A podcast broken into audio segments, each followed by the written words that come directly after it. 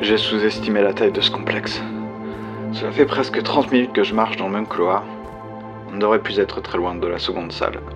De gros câbles longent les murs dans des caissons, bifurquent parfois vers le haut ou vers le bas. Je ne sais plus sur combien d'étages s'étend le complexe. À part la couche de poussière et quelques fuites par-ci par-là, et le calme, bien sûr. On a du mal à croire que personne n'est venu ici pendant des siècles.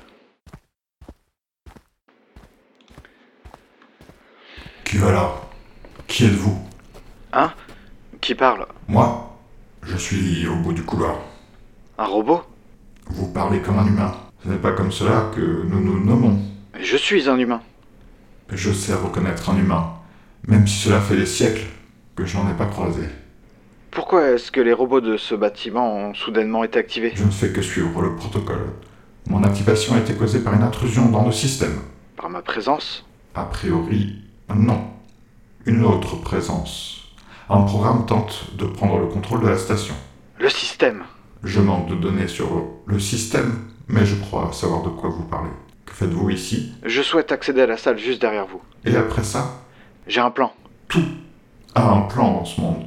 Monsieur, Hector. Et vous êtes attendez voir.